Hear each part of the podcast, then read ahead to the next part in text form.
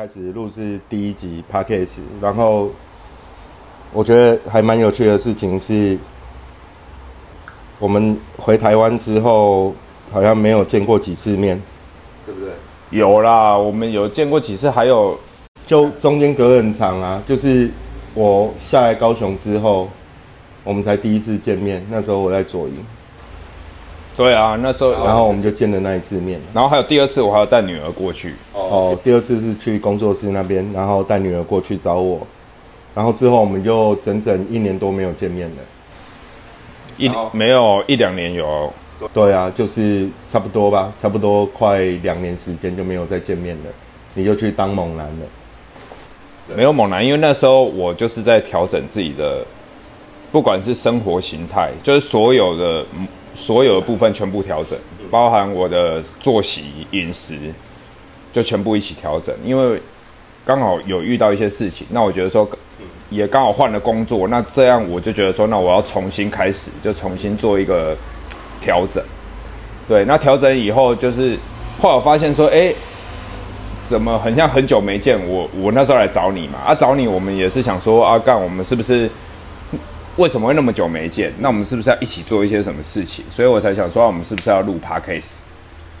哦，对啊，所以你上次来找我的时候，我也吓一跳啊！一来就想说那么久没见啊，也没有什么，也好像不是来叙旧叙旧的。一来就开始讲的就是 OK，我们来录 podcast 这样。对啊，因为 podcast 最直接啊，你要两个人见面才能录嘛。啊，那么久没见，啊，之后要见面说要每次都见面也没干嘛，这样也很奇怪啊。那我觉得说，也不知道，就是说，嗯，感觉见一次少一次啊。哎，你你你这个人他妈的那么难找，那么难约，对不对？啊，不是啊，啊，就是很可能就会又莫名其妙哪一天心血来潮又又对啊送医院，或者是心血来潮人又不在台湾的啦，对不对？对啊，干这样不行啊。你想，我们十几年前本来有机会坐在一起喝酒，对不对？十几年前，然后有人介绍我们，想要介绍我们认识，然后有机会坐在一起喝酒，然后结果之后呢，酒都还没喝到，人就不在台湾了。啊，莫名其妙。那时候他也是有跟我讲说，哎、有机会可以去你们那时候住的地方找你。啊，对啊，对，然后后来就说啊，刚刚这个人很像就已经不在台湾了，然后好不容易我们哎，之中间刚好有一段时间共事，共事以后回来刚好没有共同做一些什么事情，然后又很久没有见面。对啊，其实其实我还蛮感谢，在这个阶段或这个时段，你又出现，然后来找我。为什么呢？因为我这个阶段要开始尝试着去做帮公司做一些行销上的规划，然后又开始要尝试着去带组织一起去做一些事情。然后你最近这几个礼拜来找我，我们每一次聊到的内容跟东西，你都在提醒我之前我们共事的那一段时间，我是怎么做事的，然后我会有什么事情会怎么样去面对，比如说我怎么带一个几十个人的团队，然后一起去做对市场有帮助的事情。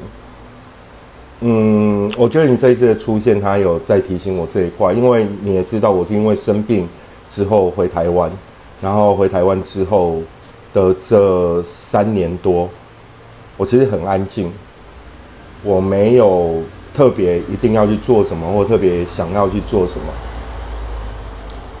然后有意思的是，你从第一个星期来找我就，你说要录 podcast 的那一天开始，你来找我，然后慢慢的自己我自己的状态里面有一些心理状态，它好像重新被打开。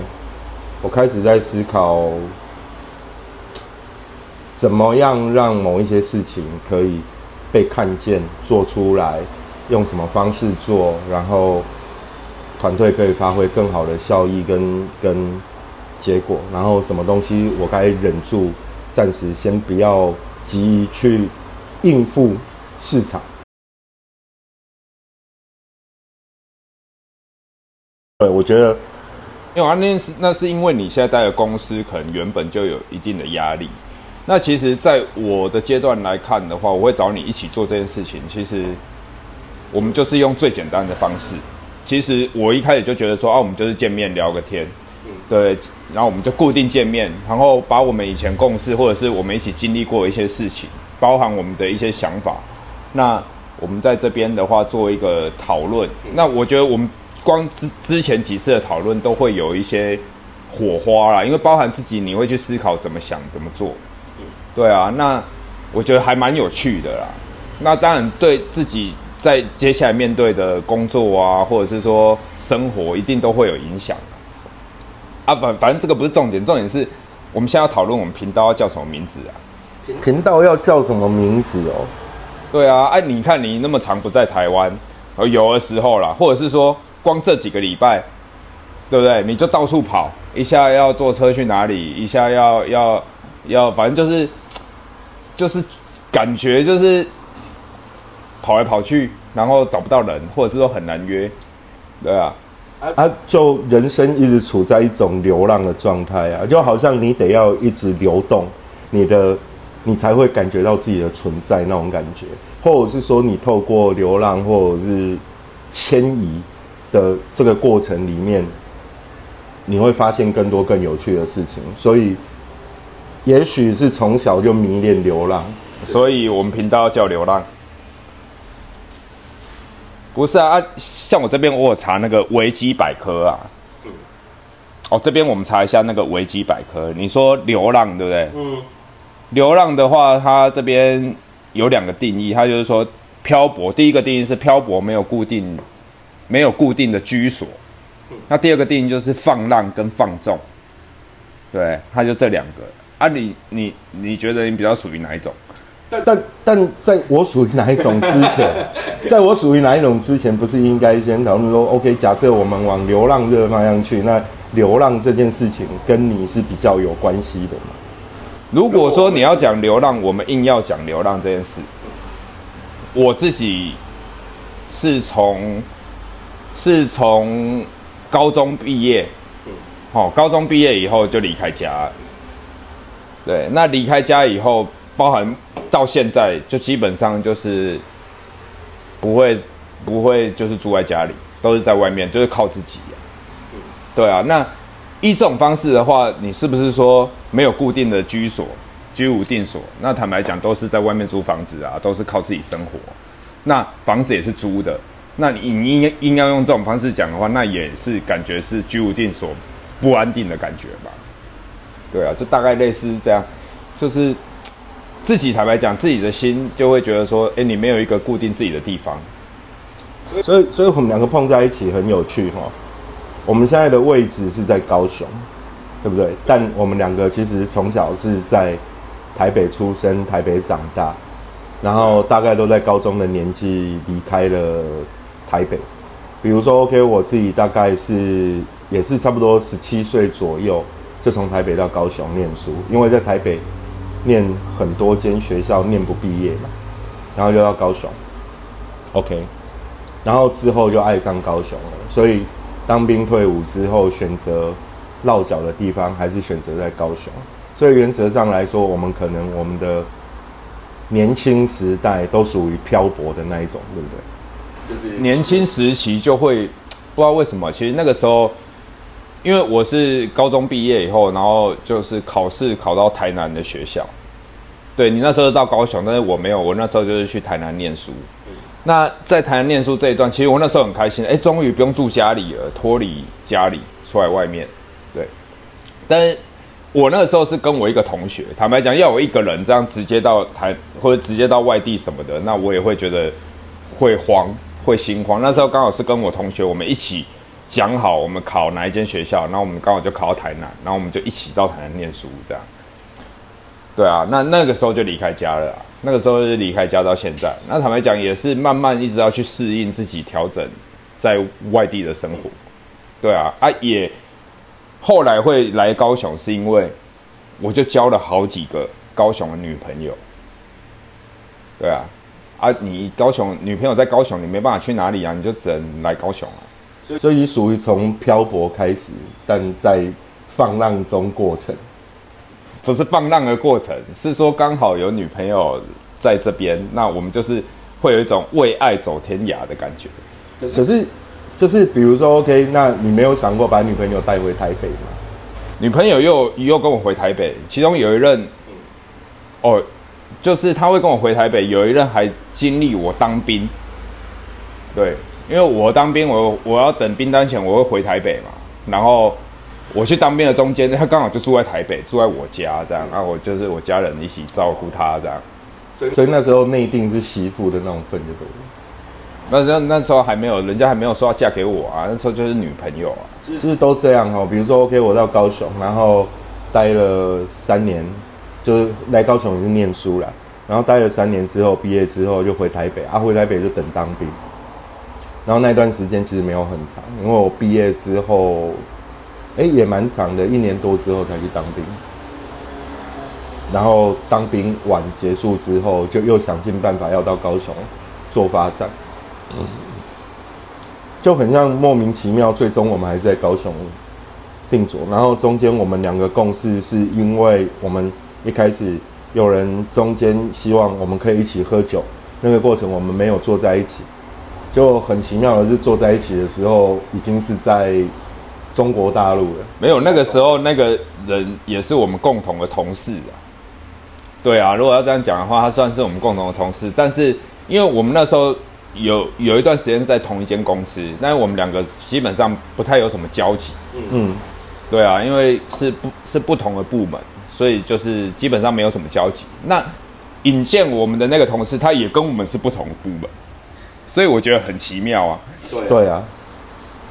对我跟我跟那个同事哈交好的过程，就是我们在台湾，我们在台湾其实没有交集，就我可能跟他共事一年，我可能跟他讲没有超过十句话，对啊，然后很有趣，后来是因为我在上海工作的时候，他那时候被另外一家公司外派到大陆去，到中国去，然后他要游走很多地方，他可能也在异乡。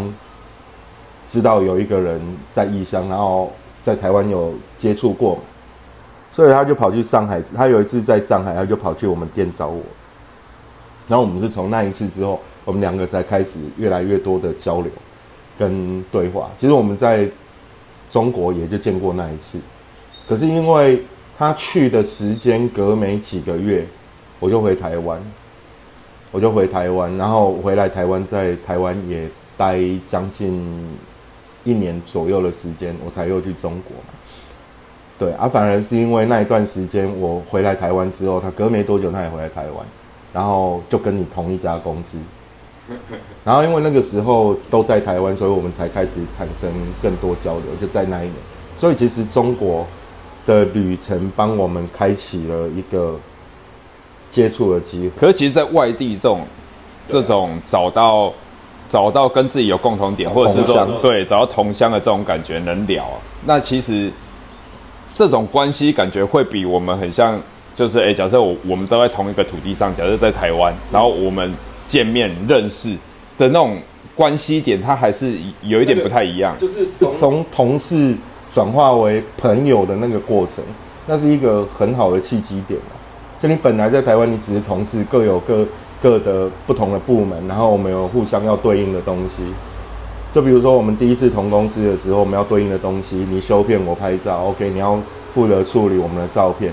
然后他是礼服部的，然后我们要互相要有一些工作上的交集。那个时候，大家会有一个同事的关系一直卡在那里，然后有各自不同要负责的东西。但当你离开台湾之后，你在外地不同的公司，好不容易在离了。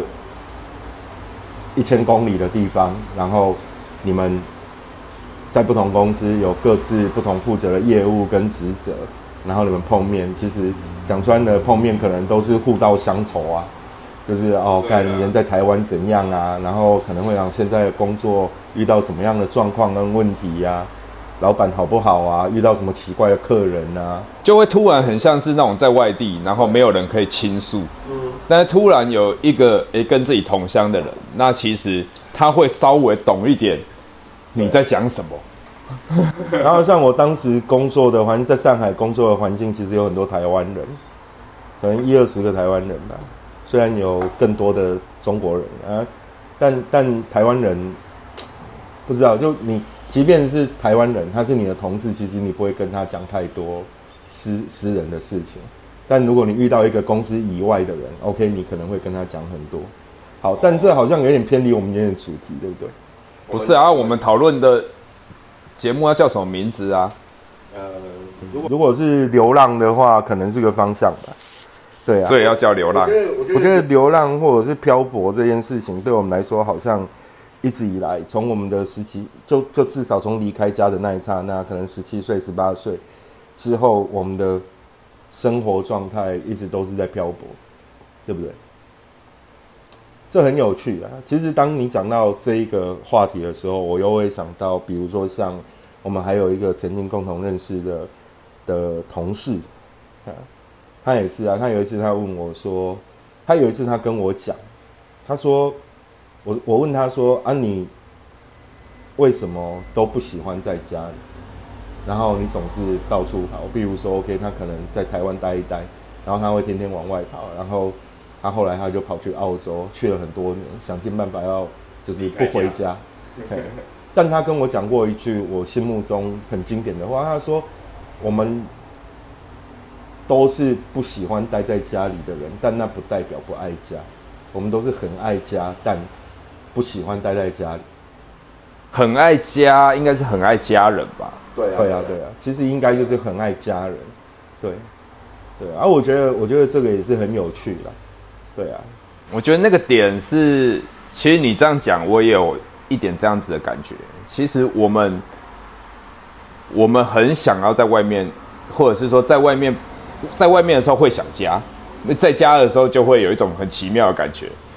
嗯，对，我我觉得那个可能是一些传统束缚的东西，所以我们其实有一点选择性流浪，对不对？就是 OK，我可能，所以我们不是受迫性流浪，我们是选择性流浪，对不对？应该比较比较属于选择性流浪，所以可能协议里面，或者是自己天生天生自带的上辈子的基因里面，就有一种流浪的特质在那里。就是你可能要透过流浪，然后发现什么事情，或者是说，你的你之所以觉得世界是有趣的，是因为流浪，这它必须跟流浪搭配在一起，然后你会觉得生命或者是生活这些事情，它会变得更有趣。这应该是，其实这样讲的话，我有一个感触是说，我们想透过未知，或者是因为我们对世界是未知的嘛，我们能。假如我们一直待在熟悉的环境，那我们就是尽尽一切的方式去了解我们当下环境对我们所造成的感觉。当你已经造成习惯的时候，你会不会觉得说，很像习惯这种东西又把你束缚住了？所以会想要透过去了解未知的世界，或者是我们产生未知的冒险，其实会有一种冒险的感觉，你知道吗？就是说，哎，我们到达一个未知的环境，未知的人、人事物。去透过这样子来让自己，哎，是不是我们又更发现了世界一点什么东西？这样子，我我可能没有那么想那么深入啦，就是一定要发现世界什么东西。但我觉得总是你有一些新的东西在自己眼前出现的时候，这个过程或这个事情是有趣的，跟你喝酒差不多啊，跟你喝酒差不多啊，就是比如说，OK。你你今天你你喝这个酒习惯了，然后有一天你发现有一个味道让你觉得新奇有趣的东西，你会觉得很开心，对啊，然后就很像说，OK，我不知道你有没有那种经验，像有一次我在中国的时候，我跟他们去逛那边所谓的商场，然后要买卫生纸，然后买那个卫生纸，买那个卫生纸哦，它上面印了很多的那个熊宝贝的图案。熊宝贝跟我们台湾看到的熊宝贝是长一样？没有，就是它上面有那个熊的花纹啊，很可爱的熊的花纹，每一张纸哦，嘿。然后我就突然就问带我去逛商场的朋友，问他说：“你有没有想过，他这个面纸就面纸啊，纸巾就纸巾嘛，他们叫纸巾啊，纸巾就纸巾嘛。你就是拿来擦东西，为什么上面还要印图案？哦，你说？假设这个面纸抽出来以后，面纸上面还有图案，对对啊，每一张都有哦，而且是印满满，很像那个 L。它印的是一种那种浮水印的，还是它上面有颜色？有有颜色啊，但它就是线条的颜色，就白色的纸巾，然后上面有线条勾勒出来的那个熊的图案啊，很可爱。然后我就问问跟我一起带我去逛的人，我就问他说：“你有没有想过？”它就是拿来擦东西，为什么上面要印熊的？能增加一些摩擦力啊？它有没有一些纹路是有凹痕或者怎样？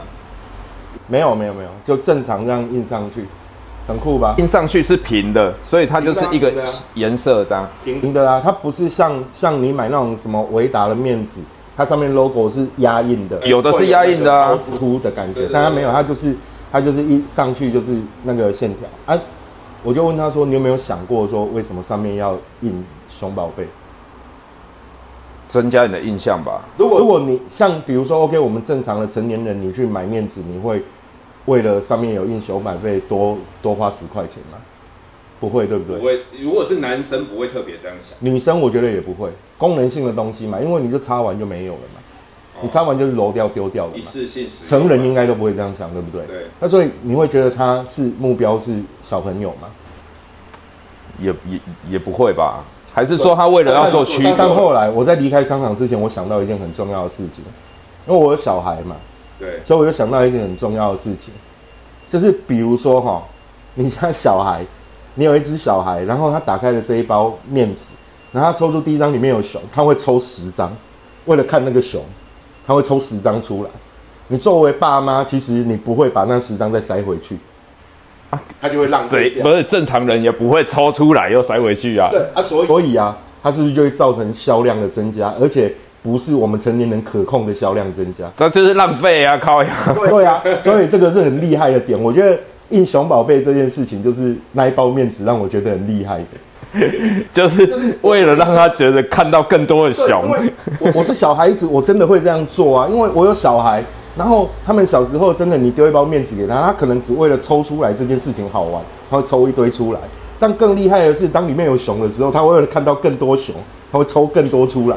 不是正常，如果没有熊，小孩子也会一直抽啊。对，但但不会抽那么多。哦，他可能在抽十张以后，发现哎，干怎么有熊？他才发现有熊，又抽更多这样。对，没有他看到有熊，他会想看到更多熊。这太酷了。没有，这真的是很有趣，所以这是经过精心设计增加销量的方式。这个是经过精心设计，他们是有合理的考虑到了各种。好，OK，回到我们刚刚的刚刚要说的主题是什么？靠背忘记了。是啊，我们在讨论名字啊，你这不我们讲要流浪？对啊，流浪啊，我的意思是说，我们讨论到新奇，就是比如说像我看到这种新奇的东西，我会觉得很有趣。那只是说，OK，我可能不会一直着眼在一些小东西上的新奇，比如说，OK，可能台湾啤酒改味道，我可能不一定会对这件事情是有特别大兴趣的，对。但如果在生活上，我们在变换不同的环境、不同的面貌，生活是变换不同的工种，这些事情我会是觉得有趣。我就有趣，像我如果去外地，或者是说我想要去外地，我会比较感兴趣的是。那边的文化，那边的人在想什么？他们用什么方式去生活？他们怎么看待每个人事物？嗯，对。那其实我们在共事那时候，我们在中国大陆嘛，所以我去的时候，我其实感觉到就是文化，就像你讲的，我们会想要离开家，有可能有一种传统上的束缚，嗯，对不对？我们可能被置入了置入了某些东西，那会让我们有这样的观念。那其实我去的时候，我发现。哎，很像不同地方，他们造成的观念或者达到他们的那种束缚的感觉，又有点不太一样。是啊，所以我们其实讲到这边，好像之后可以特别开一集来聊中国工作经验哈。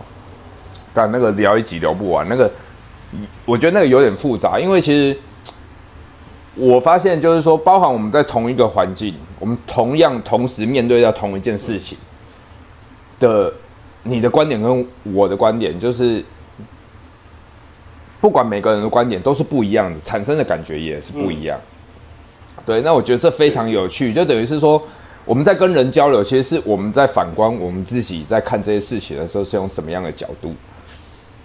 对，那其实我在做事情，我会我会常常去问别人的想法。其实问别人的想法，不是说不是说他讲了我就要听，而是说，哎，站在不一样的角度，在他的立场，他会怎么样看待这件事情？其实我在讨论节目，就是今天跟你讨论节目名字之前，我有问过别人的。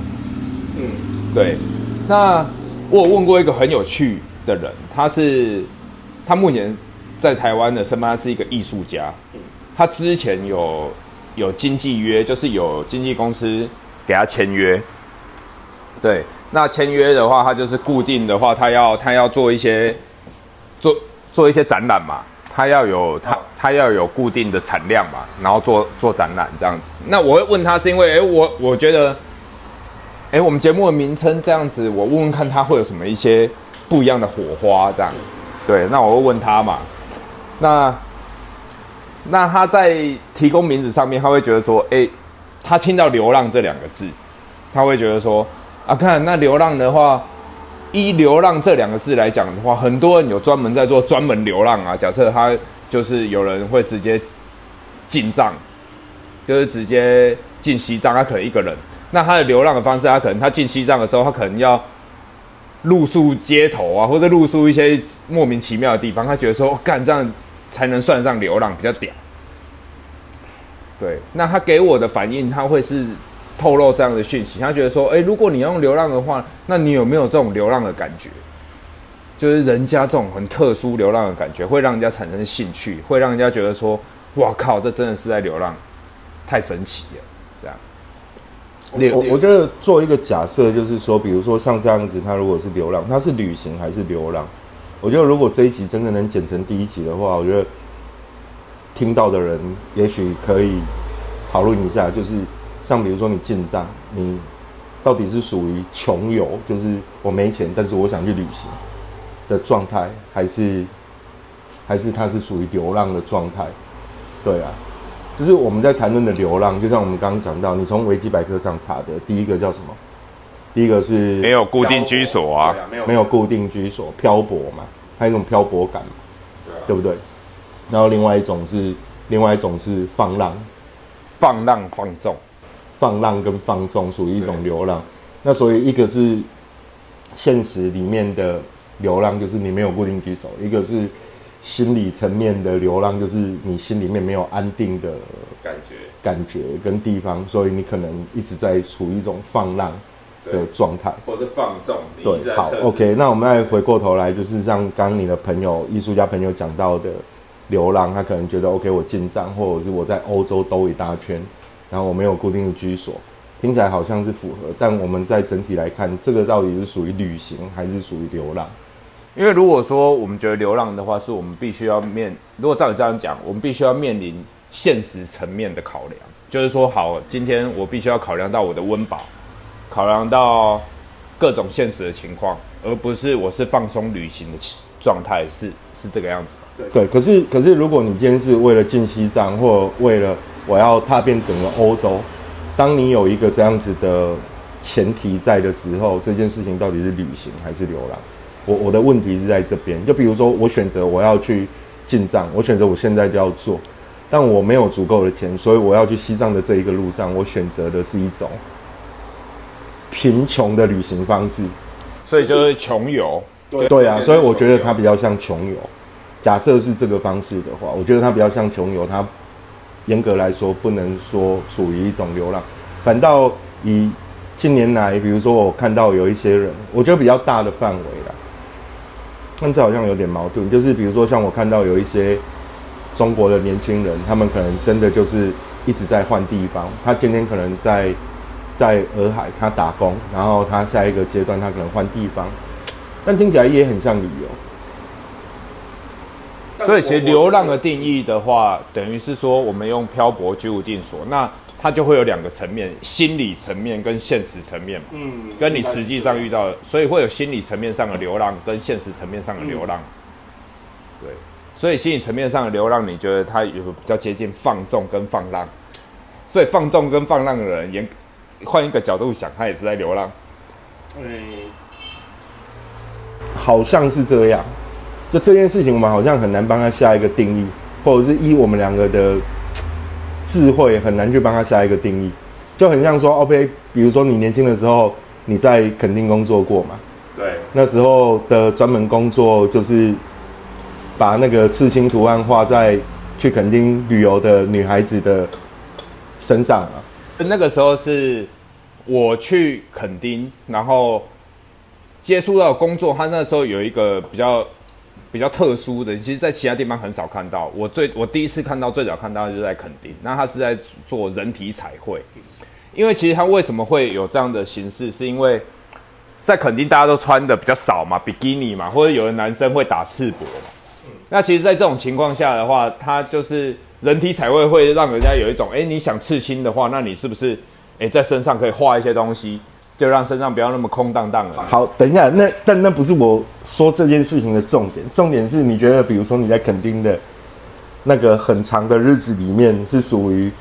放浪型的流浪还是居无定所型的流浪？那个时候其实没想那么多，那个时候就是觉得说，我们是去那边体验那边的生活，就打工嘛。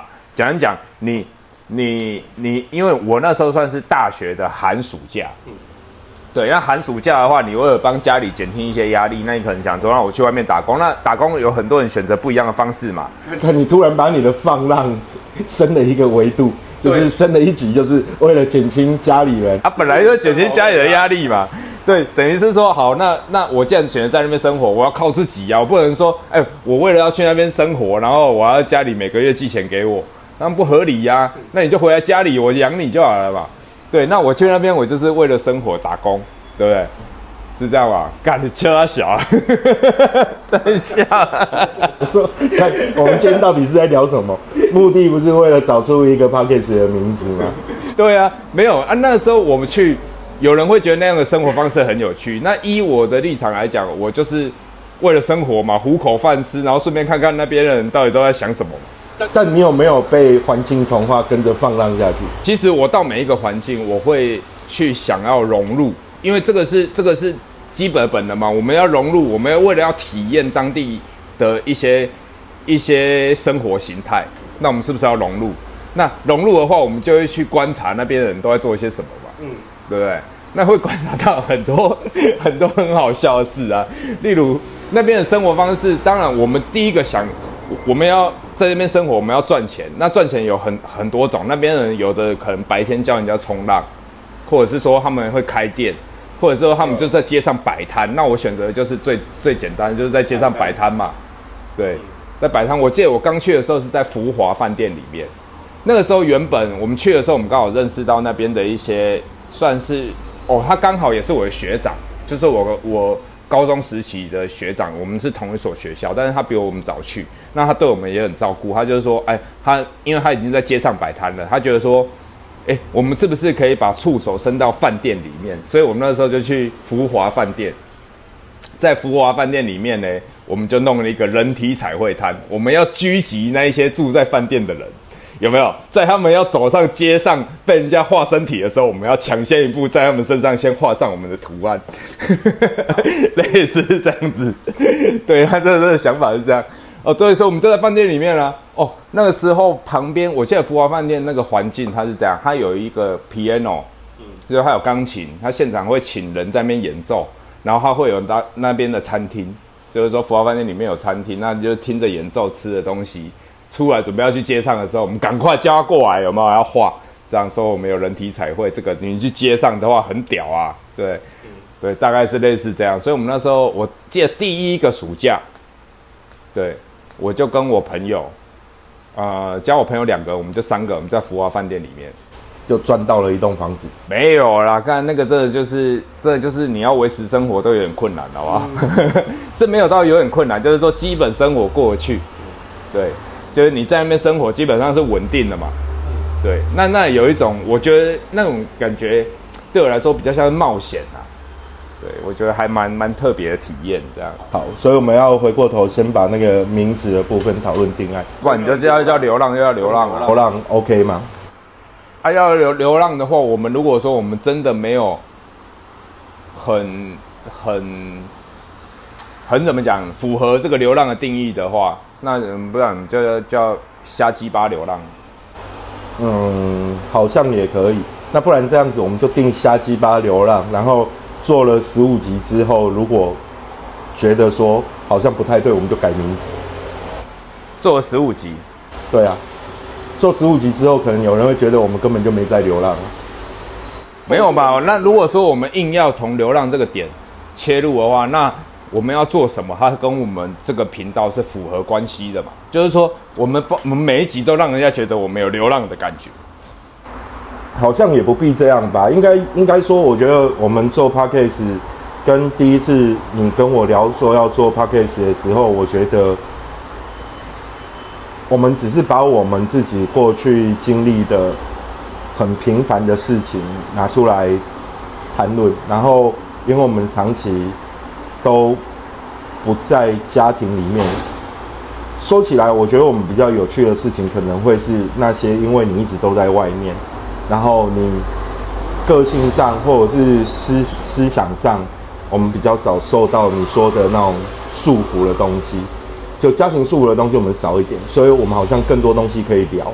就比如说像我最近这一两个礼拜，我很有感触的是，花了很多时间在陪伴家人。陪伴家人这件事情是好的，可是我突然觉得说。陪伴家人这件事情，某一种层面上来说，对我们来说其实也是一种社交，或者对每一个人来说，其实也是一种社交。当你在这种陪伴上耗费过度的心力的时候，其实会让自己也会有一种过度社交的疲劳感。OK，那从这个点，我回过头来讲，我们在流浪的过程里面，其实也许我们喜欢的就是那种有自己的状态，然后但也没有忽略家人的状态。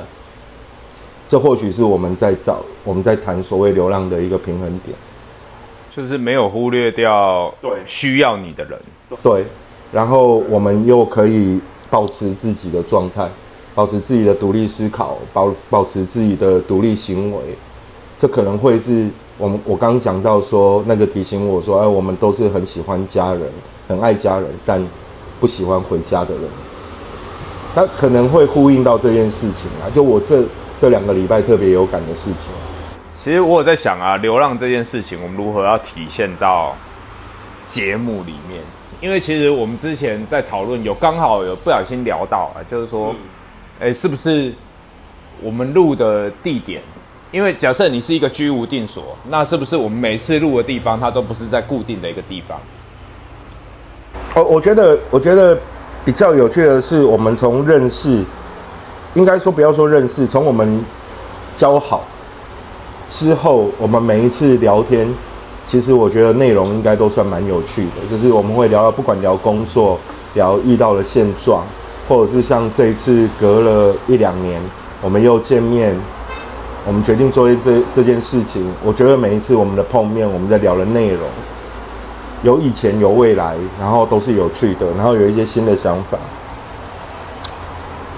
那你说，至于这些想法在什么时间地点产生？啊，就是在不一样的地点产生啊，很有趣嘛，对不对？就比如说，我们有一次的上个礼拜嘛，对不对？上个礼拜我们不是约在左营火车站啊？那是因为你要坐车去外地呀。啊，可是我觉得，如果我们当天聊的东西，它就被录下来，它就很有趣。但仔细想。如果要以一个目前我们知道了 p o c k e t 的节目，大家都是很干净的声音，对，我觉得好像有这些背景的声音，对我们来说是更符合我们的状态的。如果说我们选择不一样的地点录，甚至是我们在一个在一个就是它有背景稍微比较吵的地方，那我觉得是不是跟其他人会有一些区隔？我我觉得也不是刻意要去区隔什么，而是。第一件事情是我们不是专业录音的人。第二件事情是说准备到什么？第二件事情是我们也没有打算去做很专业的设，去买很专业的设备来做这件事情。然后第三件事情其实最重要的是，因为我们很多想法是在随时这种见面的状态下，它突然就发生的。对。